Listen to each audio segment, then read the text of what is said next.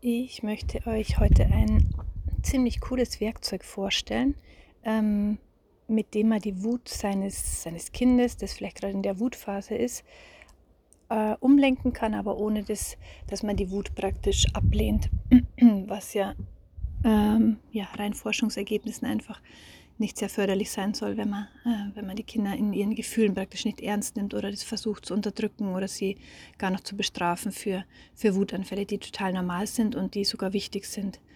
Ähm, vielleicht erstmal kurz zu meinem persönlichen Weg, also zu meinem persönlichen Weg in dem Sinne, wie bin ich eigentlich selber dazu gekommen, dass ich so ein Werkzeug für mich entwickelt habe, das total gut äh, funktioniert hat. Und ähm, da waren ja drei, drei Elemente vielleicht ganz wichtig. Das eine natürlich, dass, dass ich einen, Sohn habe, der selber in diese Phase kam, wo er ähm, häufiger Wutanfälle hatte. Und ich irgendwie mich immer total hilflos gefühlt habe in diesen Situationen und nicht recht wusste, wie ich darauf eingehe. Ich habe hab schon mir Sachen angelesen gehabt, dass man eben auf das Kind ähm, ja, eingehen soll in seiner Wut, dass man es, äh, es annehmen soll und ähm, eben nicht versuchen soll, die, die Wut ähm, zu unterdrücken oder eben das Kind zu bestrafen oder zu ignorieren oder sonst irgendwas, sondern es muss halt lernen, damit einen gesunden Umgang zu finden. Ähm, dann das zweite äh, Element für mich war, dass ich versucht habe, einfach mir auch viel anzulesen, ähm, sei es in Bezug auf, auf Kindererziehung und so weiter und aber auch ähm, in Richtung Buddhismus und Persönlichkeitsentwicklung. Und die, die zwei Dinge eigentlich, die haben mir total den Durchbruch gegeben. Das eine war so von Stefanie Stahl, das Buch ähm, zum inneren Kind. Ich weiß jetzt gar nicht mehr ganz genau den Titel. Und ähm, diese Auseinandersetzung, also erst mit meinem eigenen verletzten inneren Kind, das halt jeder Mensch in sich noch trägt, aus der Kindheit irgendwie gleichen Traumata, die total normal sind, aber die man halt sich einfach versuchen muss im Laufe der, der Jahre bewusst zu machen und ähm, dann seine, seine Verhaltensweisen darauf anzupassen. Ähm, und das Zweite war das, die Auseinandersetzung mit dem Buddhismus. Und ähm, ja, ich fand es total spannend, was die alles im Buddhismus ähm, gesagt haben und habe mir dazu sehr viele Podcasts immer wieder angehört und, ähm, und war einfach echt wirklich ja, fasziniert eigentlich von, von Buddhas Weisheit, die ja über 3000 Jahre alt ist und die immer noch einfach angewendet wird und ähm, keinen, wie soll ich, soll ich sagen, keinen Abnutzungseffekt erfahren hat. Und ähm, da war aber halt eben die, die Grundessenz aus, aus, aus dem ganzen Wissen für mich, dass ähm, Gefühle eben total normal sind und jeder Mensch Gefühle in sich trägt, die kommen und gehen. Ähm, das finde ich übrigens auch so ein, so ein schönes ähm, Element, um sich klarzumachen, inwiefern denn die ganze Menschheit miteinander verbunden ist. Weil man hört es ja oft so, wir sind alle miteinander verbunden und wir sind alle eins und so weiter.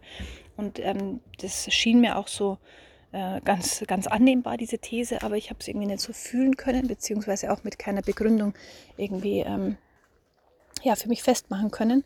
Und da war halt eine Begründung und ähm, das ist, finde ich, so eine, so eine Wahrheit, dass wir halt ähm, alle Gefühle in uns tragen, ganz egal aus welcher Kultur wir kommen, welches Alter, welche Lebenserfahrung wir haben oder sonst irgendwas, ein grundlegend verbindendes Element der ganzen Menschheit auf der ganzen Welt ist, dass es total normal ist, dass wir Gefühle und Emotionen haben. Und ähm, wenn das so ist, dann ist es doch einfach total normal, dass wir ähm, lernen müssen, damit umzugehen und, und ja, mehr Wissen darüber zu bekommen, was das eigentlich genau ist, wie das in unserem Körper funktioniert ähm, und wie wir eben einen gesunden Umgang damit bekommen können. Ja, und ähm, für mich war es eben dann so, so ein äh, Schlüsselerlebnis zu erfahren, halt, dass eben diese Gefühle wie, ja, wie aufsteigende Wolken im Himmel sind. Also ähm, es kommt zum Beispiel ein Gefühl von Wut und es ist aber genauso wieder weg nach einigen Minuten, vielleicht mal nach einigen, nach Stunden. Ne? Im Endeffekt einer Minuten, nach Sekunden schon, weil wenn man mal ganz ernsthaft sich hinsetzt und versucht zu beobachten, ähm, wie lange das Gefühl, das man gerade in sich trägt, gleichbleibend ist, dann wird man feststellen, dass es ähm, nicht mal sekundenweise gleich bleibt. Also es, es ist sofort eine andere Tönung da, genau eine andere Gefühlsfärbung da. Es ist nicht mehr genau die gleiche Wut, die es vor, vor vielleicht fünf Sekunden war oder so. Selbst wenn man wollen würde, dass man dieses Gefühl komplett festhält und genau, dass es gleich, dass das gleiche Gefühl bleibt, es, es geht nicht. Also es ist alles äh, dem Wandel unterworfen. Und das ist, finde ich, auch so eine wichtige Weisheit aus dem Buddhismus, dass, ähm, dass halt alles im Leben dem Wandel unterworfen ist. Also nichts bleibt permanent. Es ist alles vergänglich. Und auch da ähm, sagt Buddha immer, glaub nichts, was, was ich dir erzähle, sondern ähm, erfahr selber in deinem Leben und überprüfe diese These. Und das habe ich immer ziemlich wörtlich genommen und habe es dann versucht zu überprüfen. Und dachte erst so, nee, ist doch nicht alles vergänglich. Zum Beispiel, was ist die Tür, die vor mir ist, die ist doch nicht vergänglich. Aber natürlich ist sie vergänglich, weil sie ist aus dem Material und das Material ist irgendwann vergänglich. Das, ähm, das geht kaputt, das schimmelt, das äh, hier, das, was sagt man noch bei Holz? Es ist einfach irgendwann nicht mehr die alte Tür, die es war. Und bei der ganzen Pflanzen- und Tierwelt sowieso, bei uns Menschen sowieso, bei allen Lebewesen und auch alles andere, was man in der Welt findet, ist ähm, früher oder später weg. Und ja, verändert sich auch permanent. Also auch wenn ich eine, ein statisches Objekt nehme und vermeintlich denke, der Schrank, der vor mir steht, der ist total fest, dann wird man ähm, aus der Wissenschaft erfahren können, dass in, in diesem Schrank auf der ganz, ganz kleinsten Ebene so viele ähm, Atome und ähm, Moleküle und was weiß ich, Moleküle stimmt nicht, aber Atome rumsausen praktisch und nichts Festes vorhanden ist. Das heißt, es ist ja auch nichts, nichts Festes in dem Sinne, wie es wir wahrnehmen mit unserem Auge, sondern es ist auch was, was ständig in Bewegung ist. Und ähm, ja, also aus diesen Grunderkenntnissen, dass eben Gefühle wandelbar sind und dass man sie daher äh, und dass sie in jedem Menschen vorhanden sind, ähm, folgte für mich einfach, dass ich das ähm, versuchen muss oder will, meinem, meinem Kind praktisch auch mitzugeben, dass es dieses Wissen hat und dass ich ihm dieses Wissen durch mein Handeln praktisch ähm, mitgeben kann. Also das bedeutet für mich, dass ich meinen Sohn, wenn er in der Wut ist, auch wenn es meine erste Reaktion wäre, dass ich auch wütend bin und mir denke, ich will das Kind nicht so haben und jetzt ist es schon wieder so in dieser Trotzphase und das gibt es doch nicht und ha. Ich gebe ihm aber damit dann unterbewusst das Gefühl, ich will dich eigentlich so nicht haben und ich will dich auch nicht in dieser Wut haben und ich möchte das ablehnen, dein, dein Gefühl oder dich im, im schlimmsten Fall, wenn ich ihm dieses Gefühl mitgebe. Und ähm, ja, deswegen war es für mich so wichtig, irgendwie eine Methode zu finden, ähm, in dem das Kind vielleicht spüren kann, dass ähm, dass es ein Gefühl hat, ja, dass das Gefühl vielleicht gerade anstrengend ist für die Mama oder für die umgebenden Personen und fürs Kind selbst, aber dass das eben nichts ist, was ihn grundsätzlich als, ähm, als Menschen ablehnt. Und ähm, ja, aus diesem Wunsch heraus habe ich mir gedacht, wenn ich jetzt dem Kind das erkläre mit zwei Jahren oder mit drei Jahren, wann es auch immer die Wutanfälle hat, dann wird es ja auf kognitiver Ebene wenig ankommen. Also muss ich irgendeine Methode finden, wo ja trotzdem rüberkommt, so, ähm, es ist nichts Schlimmes, das, was da gerade passiert. Es kommen eben bei dir Gefühle hoch, die vielleicht unangenehm sind, aber die vergehen wieder. Und, ähm, und ich habe dich deswegen trotzdem lieb. Und du bist mein Sohn als eine, als eine Person. Und die Gefühle sind deine Gefühle, die nicht unbedingt dich als Person definieren. Mm, und was mir dann so eingefallen ist, dass ich, ähm, dass ich das Ganze so ein bisschen mit, mit schauspielerischen Möglichkeiten gestalten kann und habe dann so einen Wutzwerg, ist mir dann so in den Kopf gekommen. Und ähm, ja, wie sieht es aus, wie gehe ich da konkret vor? Also wenn mein Sohn zum Beispiel eine, in einen Wutanfall kam, in eine Wut und ich habe gemerkt, er kommt da gerade selber nicht mehr raus, dann ähm, hilft es ja auch aus der Forschung heraus gar nichts, wenn man, wenn man rational auf ihn einredet und sagt, aber schau mal und ha, ha, weil die dann in einem komplett anderen Modus sind. Also auch das Gehirnteil des Gehirns schalten sich komplett ab und es geht nicht mehr. Ähm, aber über Mimik und Gestik kann man sehr gut ähm, an die Kinder rankommen, weil das Gehirn anscheinend das noch wahrnimmt. Selbst wenn man sich dann zum Beispiel kleiner macht als das Kind, das so ein bisschen unterwirft ähm, und von unten anguckt, soll helfen. Das habe ich jetzt nicht ausprobiert. Aber was mir eingefallen ist, dass ich einfach eine ganz extreme Mimik einsetze. Und, ähm, und dadurch auch Empathie zeige, was ja auch so wichtig ist, dass ich eben das Kind verstehe in seiner Wut und Anteil nehme. Ich bin an deiner Seite, ich sehe dich, ähm, ich, ich stehe dir bei praktisch, ich akzeptiere dich so und andererseits aber auch so einen Weg raus zeigen. Also habe ich extrem mein Gesicht verzogen in, in die Richtung so, ah, was ist denn hier gerade los? Und sah mal ganz still und habe die Stimme auch ganz leise weggemacht. Und dann meinte, das gibt's ja nicht, jetzt ist der schon wieder da. Und dann ist das Kind erstmal so kurz schockiert und sagt so, was ist hier los? Und hält kurz mal in seiner Wut. Und dann sagt, warte mal, warte mal, ich habe in den Wutzwerg, einen Moment. Und ähm, ich stelle es jetzt wirklich mal so da, wie ich es gemacht habe, damit man sich so, ja, so eine Situation so praktisch vorstellen kann. Ähm, also sage ich weiter, ah, ich hab's gleich, ich hab's.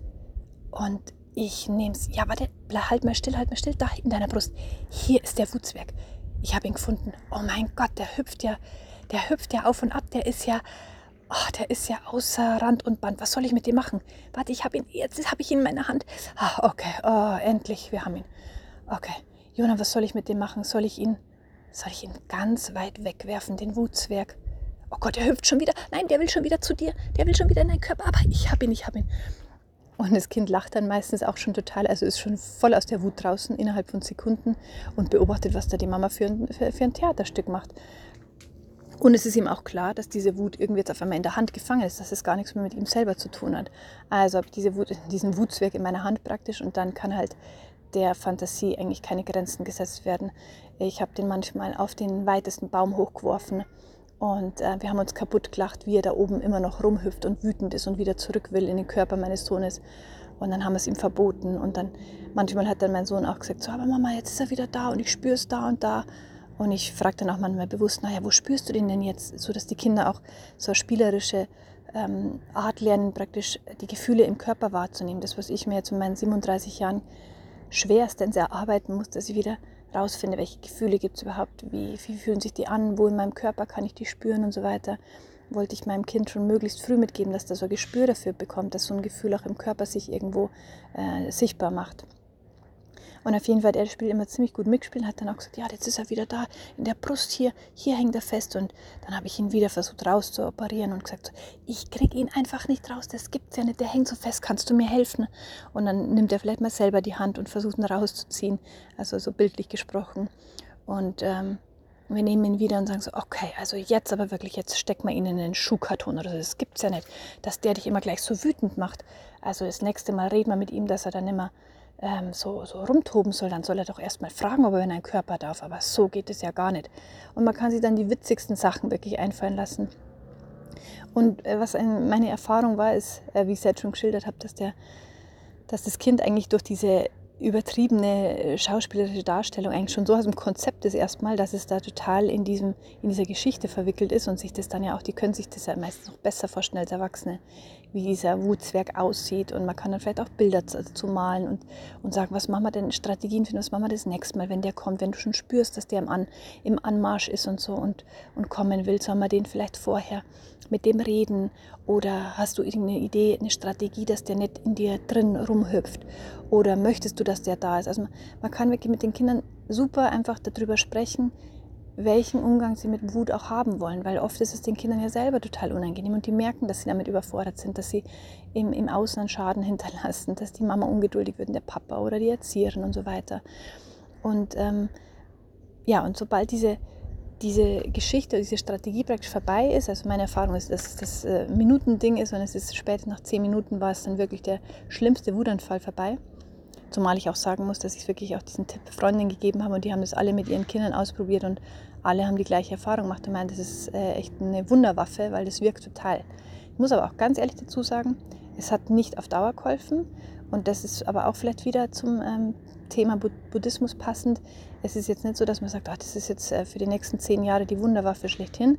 Ein Kind versteht es natürlich irgendwann, dass das auch so eine Strategie von der Mama ist. Und ähm, es wird auch wieder Phasen haben, wo es dann die das auch um die Ohren wirft und sagt, Mama, ich will jetzt aber und der Wutzweck ist blöd und hm.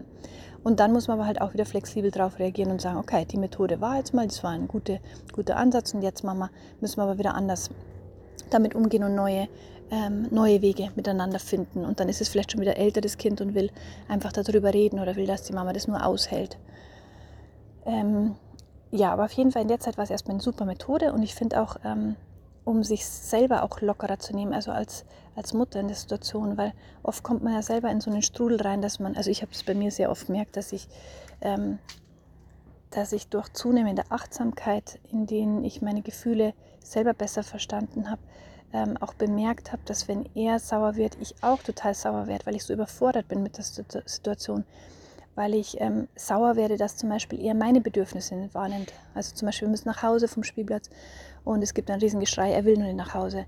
Auch wenn ich schon Angebote gemacht habe, noch die letzten zehn Minuten oder ähm, Verständnis gezeigt habe und sagt, du würdest gerne noch spielen, ne? du bist jetzt enttäuscht, weil wir zum Abendessen heim müssen, aber die warten alle zu Hause auf uns. Und selbst ähm, mit diesen, mit diesen sag ich mal, empathischen Vorgehensweisen ähm, aber ein Wutanfall nicht ähm, zu vermeiden war, was auch normal ist in dem Alter, dann ähm, musste ich halt auch feststellen, dass das bei mir eben auch Wut auslöst. Und ich denke, jetzt war ich schon so empathisch und habe schon so viel probiert und das Kind hört immer noch nicht auf mich ähm, und so weiter. Und ja, ich wollte bloß damit auch noch sagen, dass, ähm, dass es auch total wichtig ist, dass man ganz bei sich selber auch bleibt und ähm, auch seine eigenen Gefühle dabei wahrnimmt. Also nicht nur den Fokus irgendwie aufs Kind, wie kann ich jetzt möglichst das Kind da äh, rausholen, sondern auch immer wieder kurz bei sich bleibt und einmal atmen und schaut so, oh, okay, jetzt kommt bei mir auch Wut hoch und so weiter und ich muss die auch nicht abstellen. Ich muss die auch nicht unterdrücken. Ich kann die einfach ganz liebevoll annehmen und sagen, okay, Britta, du bist jetzt gerade wütend und mir zum Beispiel bildlich gesprochen über den Kopf streicheln, also ähm, so, eine, so eine Empathiewelle machen und sagen, ja, das, da ist jetzt eine große Wut auch bei mir da, weil er zum Beispiel mein Bedürfnis nach, nach Essen, dass ich Hunger habe oder so, dass ich jetzt endlich heim will und was essen will, ähm, kann mein Kind noch nicht wahrnehmen und kann mein Kind noch nicht ähm, befriedigen. Und das ärgert mich jetzt gerade tierisch, aber das ist auch okay, dass ich jetzt da gerade verärgert bin. Aber trotzdem bin ich der Erwachsene und ich kann jetzt gerade meine Wut zurückstellen. Mein Kind kann es noch nicht. Und ich schaffe es jetzt für mein Kind, der Fels in der Brandung praktisch zu sein. Was ich super wichtig finde, ist, wenn man sowas wahrnimmt, dass man da eben selber zum Beispiel in extreme Wut reinkommt, ähm, dass man danach sich in einer ruhigen Minute, wenn das Kind vielleicht gerade nimmer da ist, hinsetzt und guckt, was ist denn eigentlich bei mir der Auslöser, warum ist es denn bei mir so eine große Wut da? Und ähm, ja, und oft findet man dann auch, wenn man zum Beispiel in Meditation geht oder da gibt es auch Trance dazu, Trance-Reisen dazu, dass man ähm, selber vielleicht in der Kindheit ähm, erfahren hat, dass seine Bedürfnisse nicht ernst genommen wurden von den Eltern.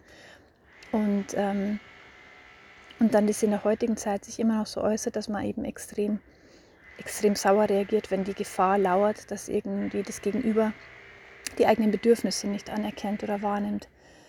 Und ähm, ja, und dass man auch lernt, hm, diesen Teufelskreis, der entsteht ähm, zwischen Gefühl und Gedanken, den besser steuern zu können. Also was meine ich damit? Ähm, ich habe mich immer wieder dabei ertappt, dass ich eben auch beim Kind nicht wie eigentlich die erwachsene Mama reagieren konnte. Und ähm, es soll jetzt auch nicht verurteilend kommen, äh, rüberkommen. Ja? Ich glaube, es ist einfach ein ganz wichtiger, normaler Prozess, im Elternsein, dass man sich mit ganz, äh, ganz intensiv mit all diesen Themen auseinandersetzt. Also weder in seinem alten Stiefel bleibt und sagt, ich habe jetzt das Recht als Mama da total wütend sein und der spinnt ja und, und jetzt hat der schon wieder.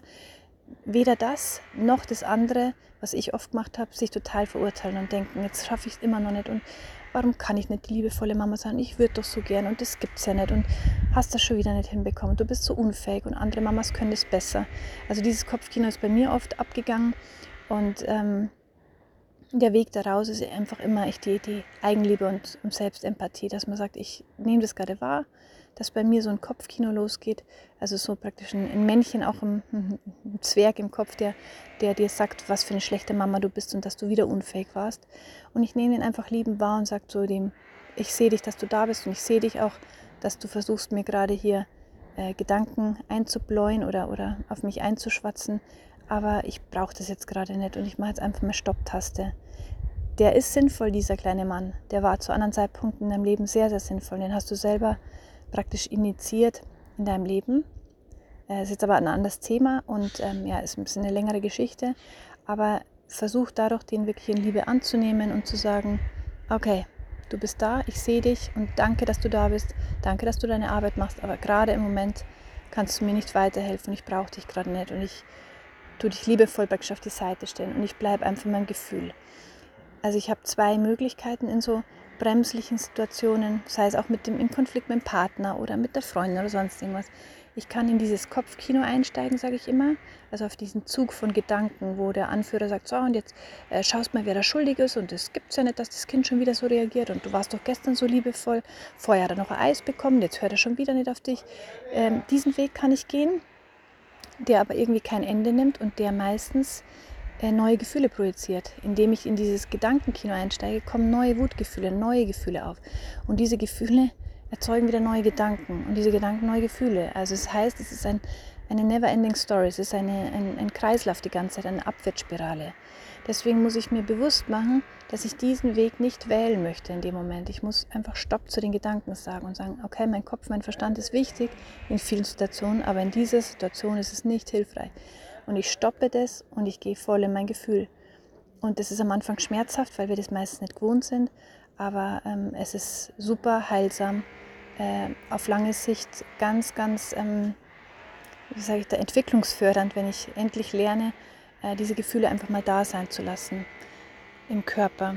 Und Gefühle sind ja auch ähm, ja, eine fließende Energie im Körper. Das heißt, wenn ich diese Gefühle nicht, nicht wahrnehme, nicht da sein lasse und die versuche mit Gedanken zu unterdrücken, dann wird diese Energie weiter in meinem Körper herumschwirren, sag ich mal, und äh, keinen Ablauf finden, also nicht rauskommen. Und das kann dann auf lange Sicht, ähm, ist mittlerweile auch wissenschaftlich erforscht, Krankheiten auslösen. Also chronische Krankheiten wie zum Beispiel Hautausschläge, Allergien, Herz-Kreislauf-Probleme und so kommen meistens aus, ähm, aus nicht gelebten Gefühlen. Mm, und von dem her ist es so wichtig, dass wir selber einen gesunden Umgang damit finden und auch unseren Kindern damit einen, einen gesunden Umgang beibringen. Und ähm, ja, in dem Sinne finde ich das halt einfach total die gute Methode äh, mit diesem Wutzwerk, ähm, weil ich dem Kind eben vermittle, das bist jetzt nicht du als Person, du bist kein schlechtes Kind oder irgendwas oder kein nerviges Kind, kein anständiges Kind für mich, sondern da ist was in dir, was vorübergehend rumzappelt und rumspringt und rumwütet, aber das können wir rausnehmen, das können wir drin lassen, mit dem können wir liebevoll umgehen, wir haben verschiedene Umgangsmöglichkeiten und wir können es auch einfach nur beobachten und uns darüber lustig machen und sagen ähm, und liebevoll sagen, jetzt ist es schon wieder da, dieses kleine Wutzwergerlein. Ähm, ja, und eine Sache, die ich dazu vielleicht auch noch sagen wollte, ah nee, zwei Sachen. Das eine war, äh, was ich zusätzlich noch verwendet habe als Methode, ähm, ich habe mein Kind danach auch wieder gefragt, so, wie sieht es denn jetzt gerade bei dir aus? Also so in, was weiß ich, fünf oder zehn Minuten Abständen. Wie sieht es denn jetzt in dir aus? Ist der Wutzwerg noch da? Ist er nochmal zurückgekommen? Oder aber ein anderes Bild verwenden, was auch gern verwendet würde, ähm, an der Erziehungsschwierigen Schule, wo ich früher gearbeitet habe, ähm, damit Kinder mit Gefühlen lernen umzugehen, so eine Wetterkarte, dass man denen halt erklärt, dass deine Gefühle eigentlich wie, wie Wetter sind, die aufziehen und wieder vorbeiziehen ähm, und dann auch wieder weg sind. Also Regen, Donner, Gewitter und so. Und ähm, ja, Jona konnte es ziemlich gut, dass er ganz schnell eigentlich auch die richtigen Worte dann benutzt hat. Er hat gemeint, nee, das ist immer noch. Ich habe ihn gefragt, ist es, sieht es innerlich aus wie Gewitter oder ist da schon Sonnenschein da? Und der wusste sofort, was ich damit meine und hat gemeint, es ist immer noch totales Gewitter. Und nach zehn Minuten habe ich nochmal gefragt und er hat gemeint, ja, es sieht schon ein bisschen besser. Und ich sagte, so regnet es denn nur noch oder so? Oder ist immer noch der krasse Donner und Blitz da? Nee, regnet nur noch. Und später dann, nach einer halben Stunde, als wir wieder ähm, im schönen Spielen waren, habe ich nochmal gefragt und er sagte, es ist Sonne da. Also er wusste genau, ähm, inwiefern diese Bilder ihm praktisch helfen können, seine Gefühlslage zu beschreiben. Ähm ja, genau, weil ich gesagt habe, ähm, dass wir nach zehn Minuten dann im Spiel waren. Wie komme ich zu diesem Spiel auch wieder? Ich finde es total wichtig, dass man danach mit dem Kind ähm, eine, eine schöne Situation herstellt. Also, dass man auch auf körperlicher Ebene sagt, komm mal her, ich würde dich jetzt nochmal gerne in den Arm nehmen und so weiter und dir auch sagen, dass das, was gerade passiert ist, das war jetzt gerade ein bisschen anstrengend für uns beide. Na? Und ich bin auch sauer geworden und ähm, es tut mir leid, dass ich so, so barsch reagiert habe oder so oder so, so wütend geworden bin. Ich wollte das nicht, es tut mir leid. Und ich wünschte, ich könnte mich da besser kontrollieren, aber manchmal weiß, klappt es nun. Das kennst du doch auch, dass das äh, manchmal einfach so überfordernd ist. Wie ist es dir denn gegangen? Und diesen Schritt finde ich so deswegen so wichtig, weil es einerseits wieder so eine schöne Verbindung herstellt zwischen äh, Kind und, und Gegenüber, dass es praktisch, ähm, das Kind sieht, äh, ich habe dich trotzdem ganz genauso lieb wie vorher. Und ich habe mich aber auch schwer getan. Also ich bin auch nicht vollkommen. Ähm, und auch diese Erfahrung habe ich so oft mit Jona gemacht, wenn ich ihm selber gesagt habe, du, mir ist es als Kind auch so gegangen und weißt, was ich dann gemacht habe oder so. Oder mir geht es heute immer noch so. Manchmal wäre ich so wütend, wenn der Papa was sagt und ich weiß keine Lösung und so. Und dann probiere ich so oder probiere es so. Oder hast du da eine Idee? Auch mal das Kind fragen, hast du da eine Idee, was ich da machen kann, wenn es so und so ist? Also das Kind fühlt sich absolut ernst genommen und auf, auf Augenhöhe. Und ähm, es stellt wieder diese wunderschöne ähm, Liebesbeziehung eigentlich her zwischen, zwischen Kind und Mama oder je nachdem, mit wem es den Konflikt gerade hat. Wie gesagt, körperlicher Kontakt ist, finde ich auch immer ganz wichtig. Mm, ich kann es ehrlich gesagt gar nicht ganz begründen, welche Hormone was, wo, wie ausgeschüttet werden, aber doch eigentlich ist bei, bei Berührung immer Oxytocin, auch beim beim Baby ja ganz, ganz wichtig, überlebenswichtig, dass Oxytocin ausgeschüttet wird. Das ist dieses Liebeshormon eigentlich. Und wenn ich ein Kind danach wieder umarme, dann können einfach wieder diese Liebeshormone ausgeschüttet werden und eine schöne weitere Beziehung kann entstehen. Ähm, was ich vielleicht noch einen interessanten Aspekt finde, ist, dass ich mich jahrelang gefragt habe, ähm, was der Unterschied eigentlich ist zwischen der türkischen und der deutschen Kultur. Und ich lebe seit ähm, ja, über zehn Jahren in der Türkei und manche Umgangsformen, die die Erwachsenen mit den Kindern haben, fand ich am Anfang total komisch, anstoßend, habe ich verurteilt. Ähm, und mittlerweile merke ich aber immer mehr und mehr, dass viele Dinge, die ich früher vielleicht verurteilt habe, die mir eben aufgestoßen sind, äh, die sehe ich mittlerweile in einem ganz anderen Licht und finde die sogar wunderbar.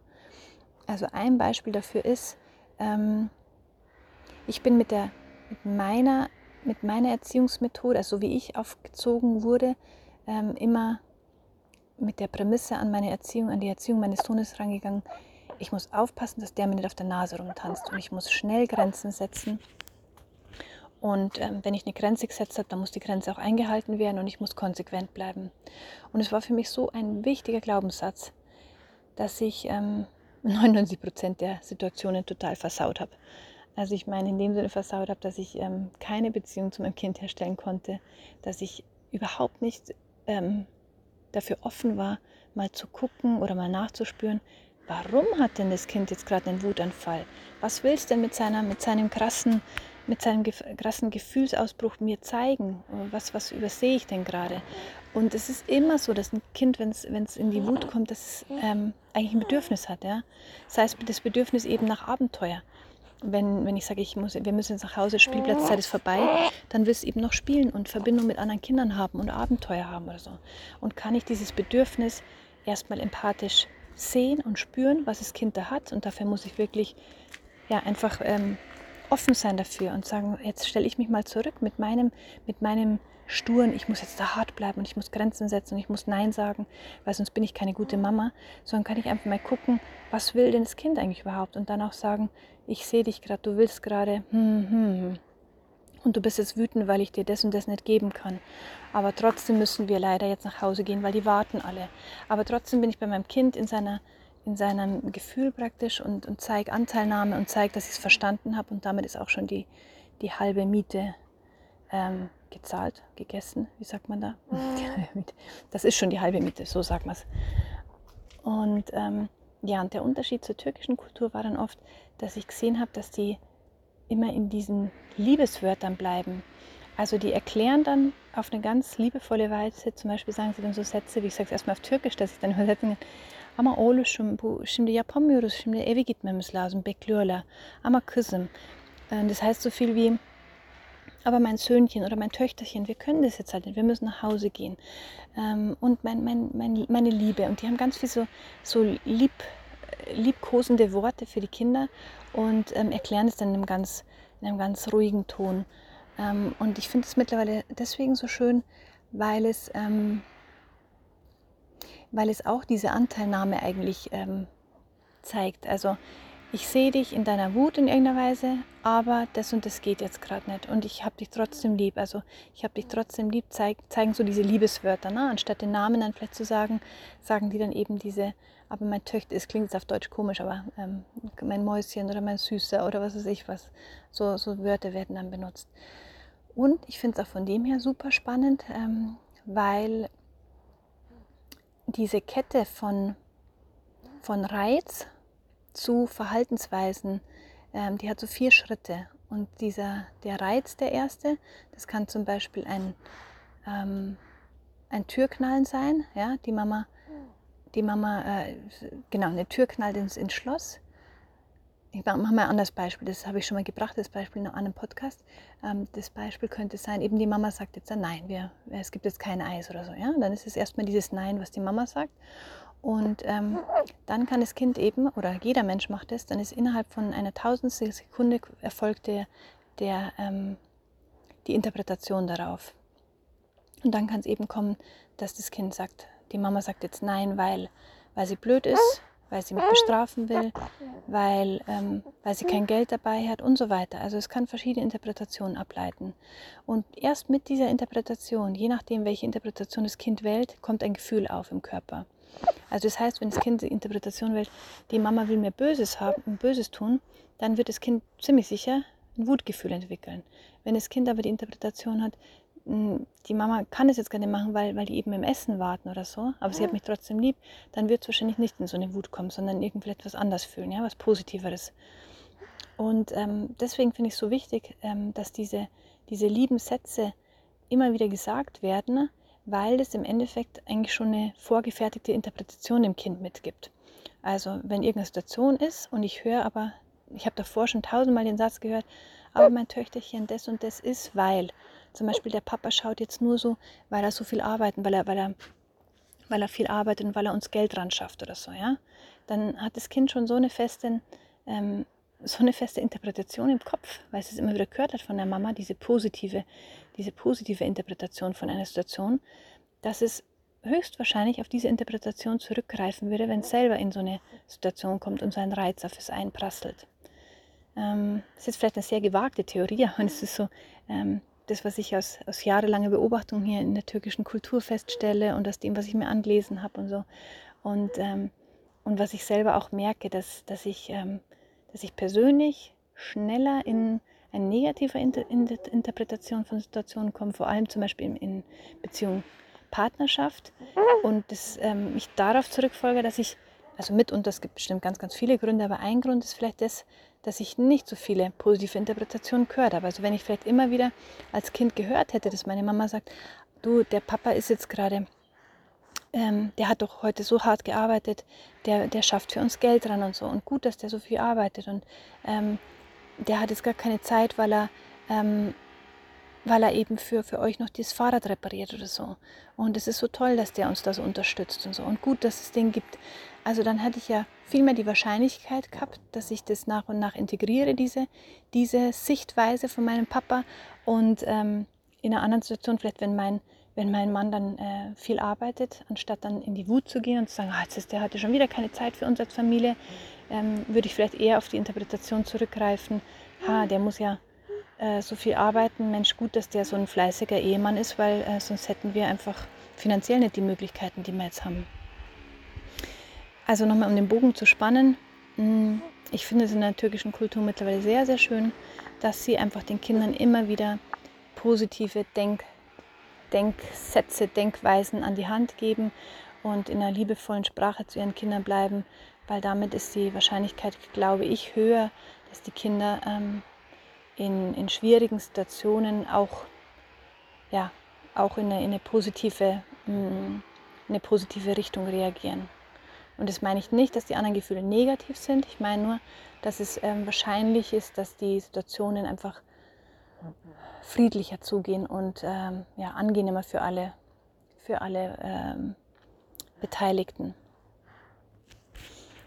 Ja, also nochmal kurz zu den, zu den Tools, von denen ich geredet habe, ist eben das eine mit dem Wutzwerk und das andere vielleicht auch mit dieser Wetterkarte und dass man äh, nach so einem Wutanfall das Kind auch unbedingt den Arm nimmt, mit ihm nochmal die Situation durchgeht, bespricht, nochmal klar macht, dass es nichts mit dem Kind selbst zu tun hat und man es genauso lieb hat. Ähm, aber man kann einfach auch nochmal beschreiben, wie war das denn das Gefühl mit dem Wutzwerg in dir? Ähm, was könnte man denn das nächste Mal machen? Was würde dir denn helfen? Wie soll denn ich reagieren? Und auch aus der eigenen Erfahrung ein bisschen vielleicht dem Kind äh, ja, was mitteilt oder genau und es nachfühlen lässt ja, so viel, so viel dazu. Ähm, ich hoffe, dass dir das, dieses Werkzeug irgendwie geholfen hat oder zusagt und dass du es vielleicht selber auch mal anwenden kannst. Und bin ganz, ähm, ganz neugierig, ob das irgendwie bei dir auch so positive Effekte hat, wie es damals bei mir hatte.